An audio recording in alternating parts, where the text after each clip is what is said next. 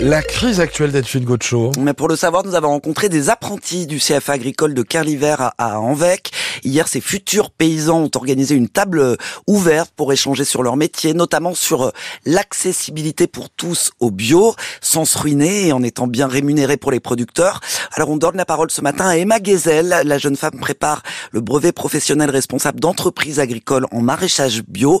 Elle veut reprendre l'exploitation de son père et la convertir en agriculture biologique. Eh ben, la conversion se fait euh, assez facilement. C'est deux, deux années de conversion, euh, donc où tu n'utilises pas de pesticides. Enfin, tu passes avec des pratiques bio. Pendant deux ans, tes légumes sont pas encore considérés comme euh, bio, et puis au bout de deux ans, la, la, ferme est considérée comme bio. Et après, pour mon père, c'est compréhensible et il est assez. Enfin, il accepte assez bien que je veuille changer ses pratiques et que j'ai une autre vision de l'agriculture.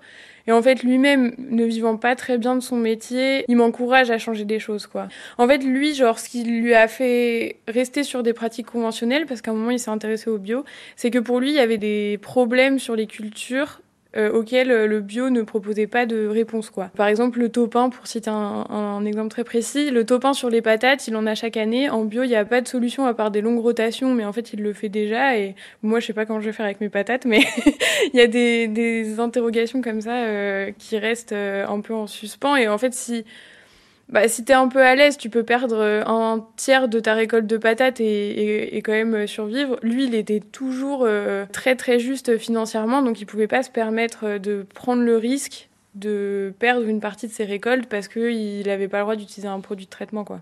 Mais en fait, c'est parce que tout le système de la ferme est basé sur euh, l'utilisation de produits. Et en fait, si tu recommences de zéro, moi, je veux vraiment recommencer de zéro et repenser le système euh, d'une autre manière. quoi. Moi, c'est assez particulier parce que du coup, je veux reprendre la ferme de mon père qui est dans une zone assez touristique avec des gens qui ont quand même... Euh, un certain pouvoir d'achat, c'est en bord de mer, euh, voilà.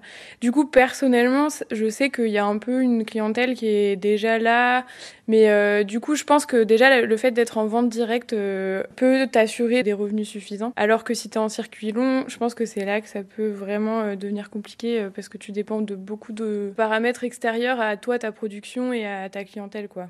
Emma Gezel, qui prépare donc le brevet professionnel responsable d'entreprise agricole en maraîchage bio. Elle répondait à Dylan Jaffrelot et elle va donc euh, reprendre l'exploitation de son père qui est implanté à Erdeven dans le Morbihan. Voilà, merci beaucoup euh, Delphine. Il est 7h23, on va retrouver euh, dans un instant Antoine Michelin, toujours depuis Audierne. Nous sommes dans le Cap 6 Ce matin, on parle des belles initiatives de Bretagne. Vous restez avec nous aussi ce matin.